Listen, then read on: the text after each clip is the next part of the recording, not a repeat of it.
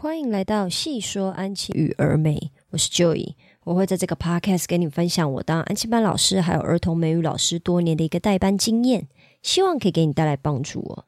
今天我想跟你分享的是跟安亲班工作的心法相关的啦。我不晓得为什么这件事情，我自己认为我非常喜欢讲哦，尤其是在我的文章上面，就是多少会透露出来这一件事情哦。但我觉得，嗯，既然我这么爱讲的话，我的 podcast 再来讲一遍好了。也就是说，所谓的安亲班老师的耐心要用在什么地方哦？这件事情早些年在我当安亲班老师的时候，我一直都还当安亲班老师啊，就早些年的我，就是还比较没有那么多经验的时候呢，我其实有时候就是会思考这件事情，然后会去想说，难不成当老师就一定要有耐心吗？有这种事情吗？有耐心的人才能带来当安亲班老师，或者是才能做老师这个职业吗？或者是说，你今天只要想要做一个行业是跟小朋友相关的，不管是不是教育的，或者是比如说你想要是做服务小朋友，比如说跟小朋友玩的啊，或者是跟小朋友安呃那个才艺的，那也是比较偏向教育业，或者是嗯这种比如说卖小朋友衣服哈，类类似像这种东西，只要是跟小朋友。你的客户的对象之一是孩子的话，是不是都要普遍有耐心会比较好一点？那如果今天就是一个没有耐心的人，比如说我好了，我觉得我本人真的不算是一个很有耐心的人，我是一个处于比较算是。急性子的人呢，应该说我是一个急性子的人，所以某些成呃某些时刻呢，或者是某些事情状态发生的时候，我自己会就是有点小爆炸。那我自己在代班都是这个样子，那我就会想说，诶，所以如果今天是没有耐心的人，是不是是没有办法做这一个工作的？那在差不多现在的我啦，现在的我的状态，还有我自己的思考是说，安吉班老师其实不是应该要有耐心哦，因为我觉得只要被人家讲说你应该要怎么样，其实听了就是不爽嘛。就算他说的是对的，我们也是觉得说 fuck，我要跟你反反着来就对了，我跟你反着干，为什么你一定要说应该要怎样？我就是偏偏要做一个完全完全没有你说的那个样子，但我也做得到的。我觉得这个是人性啊，或者是我自己个人是有一点是走这种路线的。只是我觉得说这句话可能可以修正成说，呃，安静班老师不是应该有耐心哦，是最好要有耐心，或者是慢慢慢慢的就会变得有耐心哦。也就是说，如果你有拥有耐心这件事情，那当然是最好的，就是可能会对你来讲工作上面的处理，呃，都会比较好一点。给你是有比较多优点的，或者是你最终就像我一样，我是一个没耐心的人，可是我终究会慢慢的有耐心哦。我真的就是像我刚开始说的，我不是一个有耐心的人啊。可是随着就是在安亲班工作的这一些年来，哈，每天跟一百多位孩子接触。呃，一百多位是指整栋的孩子啦，哈，当然不是说我每天都带一百多个孩子，就是说你就算不是我带班的孩子，我平常也会在呃，就是楼梯间呐，或者是教室外面跟其他小朋友有接触到嘛，那。即使不是我自己的孩子，我还是会偶尔帮忙去处理解决一些问题，就是那种很细微，就是就像你路过看到人家跌倒，或者是看到小朋友东西掉了之类的，你都会帮他捡起来嘛，或者是甚至两个小朋友在厕所那边追逐打闹，我也会出言制止嘛。那。在解决这一些问题的状态下，我自然而然就是会培养出一些耐心嘛。就是可能以前会觉得说，哦，哪里的来的熊孩子啊，真的是不干我的事。就是有点像我现在人在外面，呃，比如说下班时间，我人在外面，然后遇到一些没家教的孩子的时候，我自己当然内心还是会一股火，然后有点职业病上升嘛。可是下一秒，我就跟我自己讲说，哦，我现在又没有在上班。要我骂你，你是得花钱的，你不晓得吗？我们班小朋友可是都是付学费来让我骂的。我常常都会有这种想法，就是，哎，你又没有花钱让我骂你，那我干嘛要管你怎么样？除非说你今天真的碰到我了嘛，或者是让我就是呃当下，比如说在餐厅里面好了，当下真的觉得很不爽，你就是惹到我了，我才会去骂你嘛，或者说我才会去讲个两句嘛，不然大部分我都是忍住的。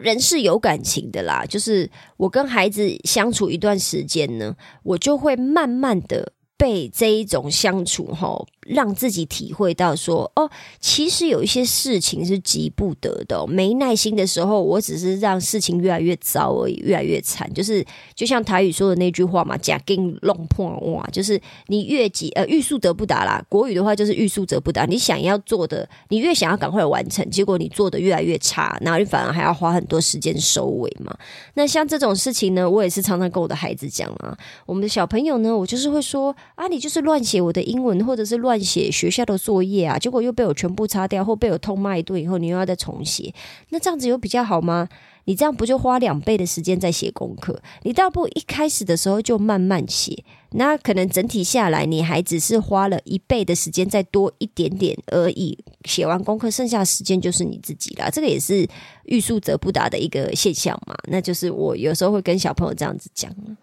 那所以就是所谓的老师要有耐心这件事情呢，就我现在的理解，还有就是我多年的一个经验以后呢，我觉得我现在可以归归纳出下面三件事情，我觉得哈。安亲班老师是可以对这些事情培养出耐心，或者是你就是你只要做久了，你就是慢慢的会对这三件事情培养出耐心哦。或者是说，如果你今天是新老师，才刚踏进安亲班这个产业没有很久的话，我也会建议你说，如果你对以下三件事情培养出耐心的话。对于你自己的在安亲班工作的这个部分会有比较大的帮助，然后你也会真的，我是说真的，就是你会工作的越来越开心的。我觉得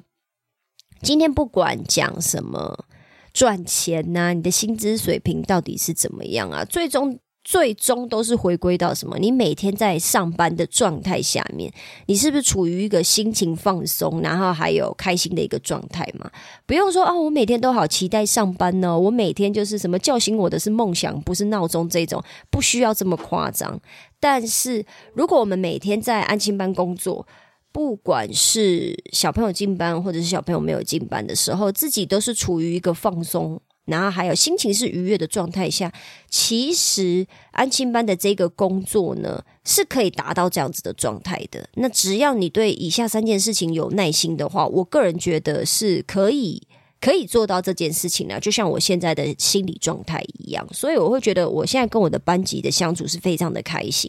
我也不排斥去上班呐，就是觉得说哦，好好上班没有问题这样子。他身为安亲班老师的我呢，就是对以下三件事情慢慢的培养出耐心了。那我这边就跟你分享，看你就是之后自己有没有办法，就是也类似说一样画葫芦啊，然后可以做到这一些事情。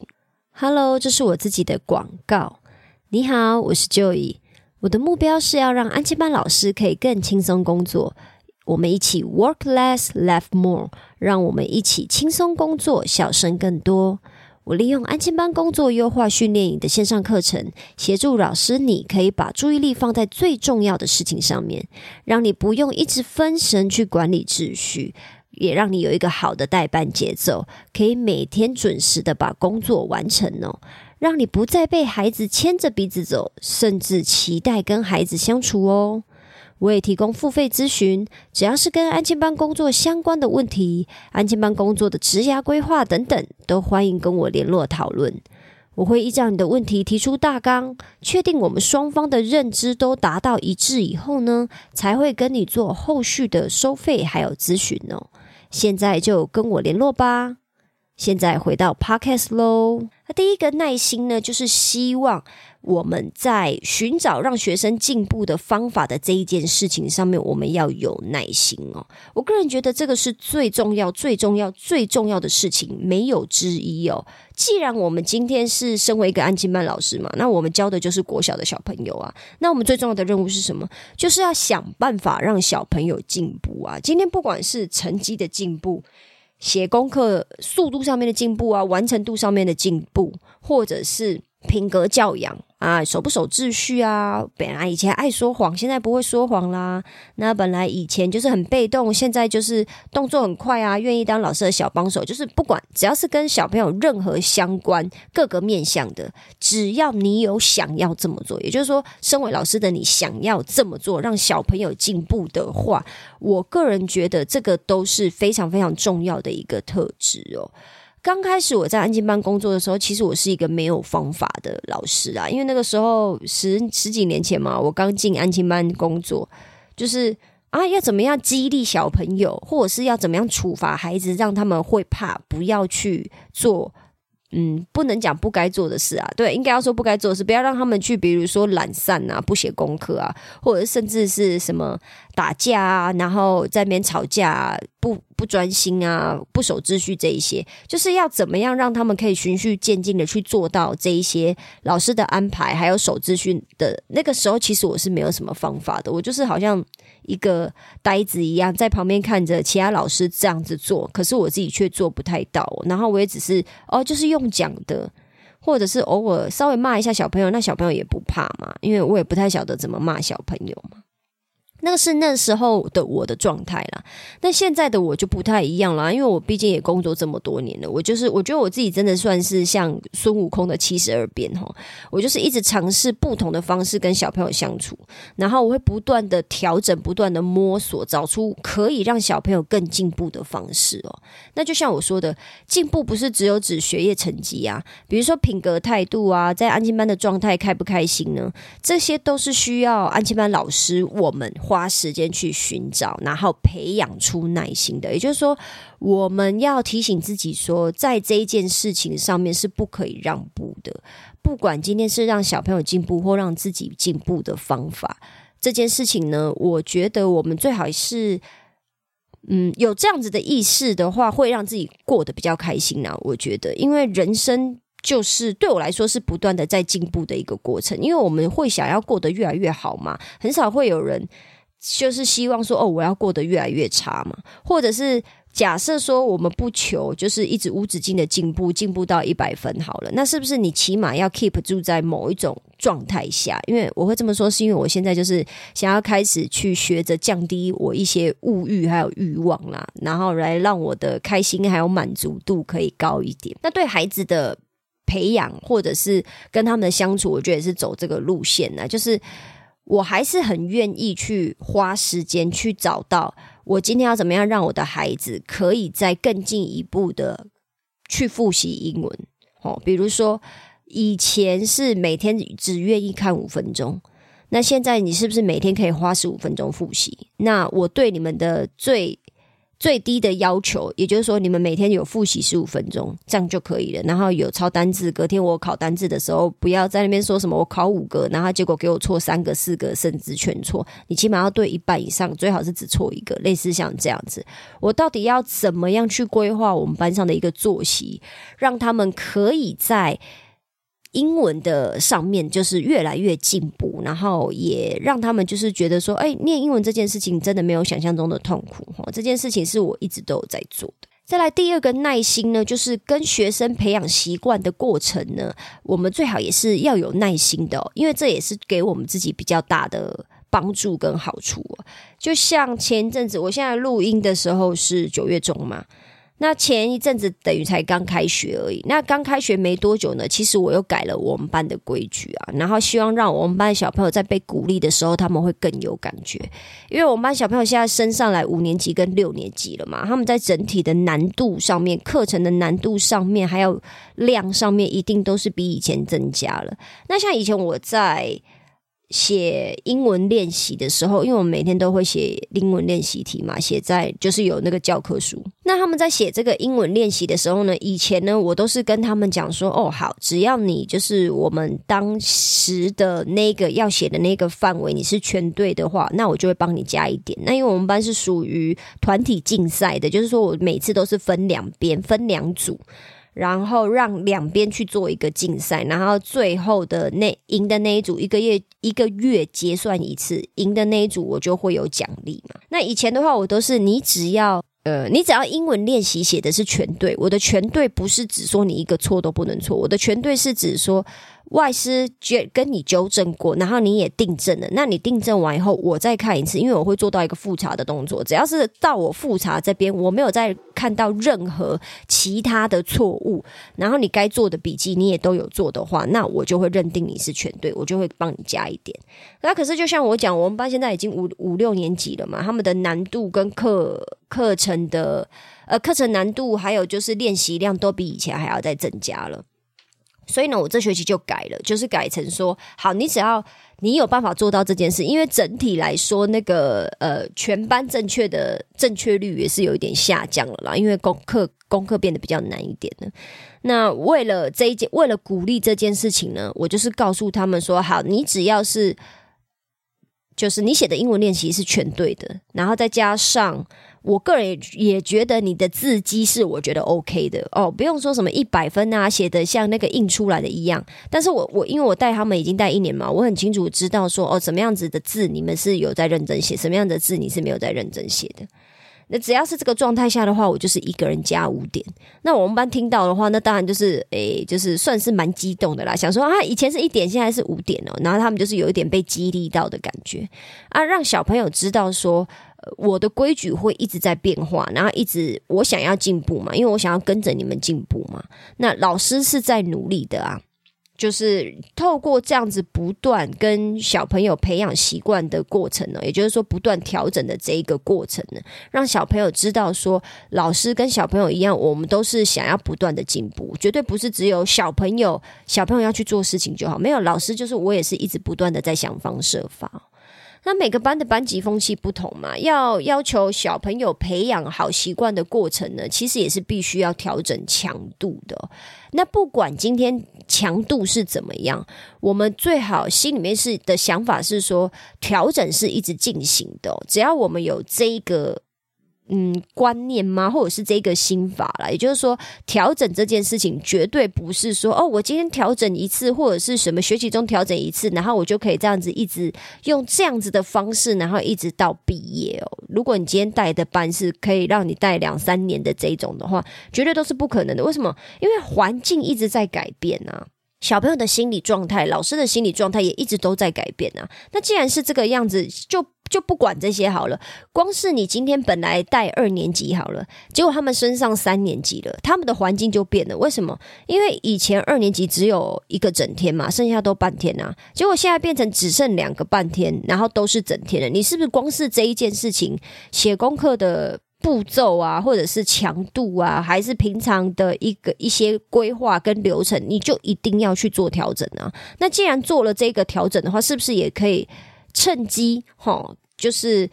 依照小朋友平时的表现或者平时的状态来去做到一些修正，还有调整，让你的整体的规矩或者是培养习惯的这一整个的流程还有步骤更符合你在带班的小朋友的一个习性，然后让这件事情更可以事半功倍呢？我个人觉得这个是一个。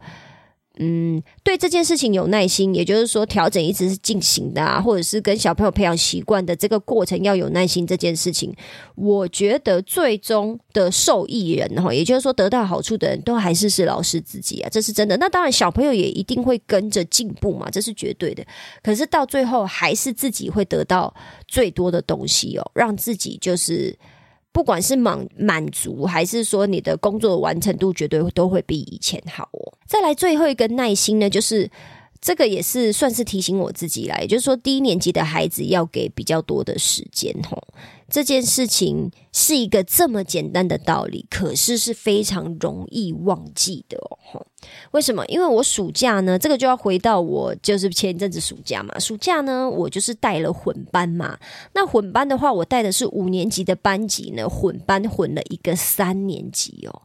那这个三年级的小朋友呢，他其实是一个非常主动、乐于学习英文的人。那他也很喜欢表达自己的意见。他常常会在外师上那个阅读课，就是课外阅读，就是比较有趣的那种课外阅读课的时候呢，他很喜欢大声，然后自顾自的发表意见，或者是在进行一些团体活动的时候，他也会比较容易玩得很过火。那跟其他五年级比起来，这一位三年级的孩子就显得非常非常的调皮哦。那我有时候当然也会因为这件事情而就是有点就是恼火啦。可是。我事后呢，我都会告诉我自己说，其实三年级的孩子呢，他们在这个年龄阶段会有这些行为是很正常。也就是说，如果我今天把他跟其他三年级孩子比在一起的话，那大概整班都会是这样，因为三年级嘛，都还在学习怎么去收敛自己的行为，啊，什么时候可以就是。嗯，很豪放的、肆无忌惮的去表达自己想表达，然后什么情况下要立刻收回来，都没有五年级这么成熟嘛。可是因为他今天是跟五年级的孩子一起上课，因为他是英文学习。成效很很不错，所以他是有办法跟五年级一起上课的。可是他英文学习的成效好，不代表他的常规还有他守秩序的能力有办法到五年级的这样的状态，所以就很容易成为老师眼中里面就是哦，讲难听点就是我的眼中钉啊。那但是还好，我有赶快提醒我自己说，诶，他是三年级的小朋友，所以在要求的强度上面，可能要对他。多宽容，然后多给他一点时间，让他可以慢慢的去跟上五年级的孩子的脚步。所以，我这边也是因为我自己个人的经验来提醒你了。如果你今天是低年级，面对低年级的孩子，或者是你带到混班的孩子，吼，就是要给他们更多的时间还有耐心呢。那当然，这一样，这都不是应该哦。其实我刚刚讲那三个耐心，没有什么应不应该，就是你也可以不要做的，绝对绝对可以。不，没有人拿着枪指着你说，哎，你就是要有耐心，没有这种事情。我给的这三个东西呢，都是如果你今天对这三件事情更更有耐心的话，你的工作会越来越顺利的一个心法哦。那这边再额外补充一下，有两件事情我是不会给耐心的啦。第一个就是破坏规矩了，破坏规矩这件事情，那当然不用讲嘛，就是为什么不不肯给耐心，这个你一定可以理解。然后再来是不写作业，不写作业那当然也是安静班老师的大忌啊。小朋友来就是来写作业的，那不是小朋友来是来玩的咩？他就不是来玩的，就是要来写功课的吗？那我这边跟你说哈，像软土生绝这个道理，它是可以用在全宇宙的人类上哈。小朋友更是各中的翘楚啊！你只要是给他一两次破坏规矩啊，或者是没写作业，如果我只真的这件事情，即使连我现在带的班最近才都是这样，我就跟他们讲说，如果我只是嘴巴念念你，就像我前几天这样念念你而已，你也会乖乖去写功课，或者是好好做的是吗？不会嘛！我前几个礼拜已经给你。给你就是机会啦，结果你今天还是一样，功课还是没有写好嘛，或者是慢吞吞啊，然后我的东西就写的乱七八糟啊，就所以我不用骂的，你说你会赶快去做吗？啊，小朋友就说不会嘛，因为他们就是假设说，今天小朋友做错事，比如说破坏规矩或没写功课，我只有。念一念，然后没有给处罚的话，小朋友就是会变本加厉啊，或者是其他小朋友就会有样学样嘛，就是会想说啊，他也没怎么样啊，那我就跟着开始，干脆不要写功课。可是他们心里不是这样想，只是说他们的行为表现出来是这样子的一个状态嘛。所以呢，大部分在约定好两次机会后，只要是第三次再破坏规矩啊，或者是不写作业，我就会没有耐心了。哦，然后我就让小朋友知道说，我没有在开玩笑。哦，老师，我本人。没有在开玩笑，第三次我就是会火山爆发。那这边我只是想要告诉你呢，我们耐心呢，其实要用在对的地方哈。像老师应该要有耐心啊，这个是家长或其他人认为老师本来就应该要有的特质啦。那我自己是觉得，老师是最好要有耐心，然后也慢慢慢慢的会学会耐心的，这是我自己的真实的心路历程哈。我们就是不断的努力啦，调整我们自己的想法，就是调整想法这件事情是绝对可行的，因为我一直都在尝试着这么做，后来也发现说，哎，真的是做得到这件事情的，然后让我整体的生活方向又往。简单讲，就是又往更开心、更快乐的安亲班老师这条路迈进呢。那把耐心用在对的地方，还有对的要求啊，我们也不需要就是一味的去听圈外人要求自己说，哦，全部都要很有耐心啊。老师就是要很有耐心，绝对，我个人是认为不需要啦。我们必须要针对我们自己当下的需求，还有这整个环境来去，就是调整。哦，调整到说哦，我知道我什么时候必须要有耐心，什么时候我是不可以有耐心的。因为有耐心的话，小朋友只会骑在我头上。可以做到这些事情的话，我相信我们就可以走得比较远哦。耐心呢，不只要给学生，也是要给老师自己哦。以上就是我今天的分享啦，希望我今天的分享对你有帮助。如果你有其他想法，或你希望我针对今天的主题或内容中的哪个部分做更深入的讨论，也麻烦你在评论区留下你的想法哦。如果你喜欢我今天的分享，也麻烦你在 Apple Podcast 或 Spotify Podcast 留下五星好评，并且把这一集分享给其他的朋友知道哦。我知道你的生活非常忙碌，所以我非常感谢你花时间听了这集 Podcast。有你的支持跟分享，是我创作最大的动力。那我们今天就先这样喽，我们下次见，拜拜。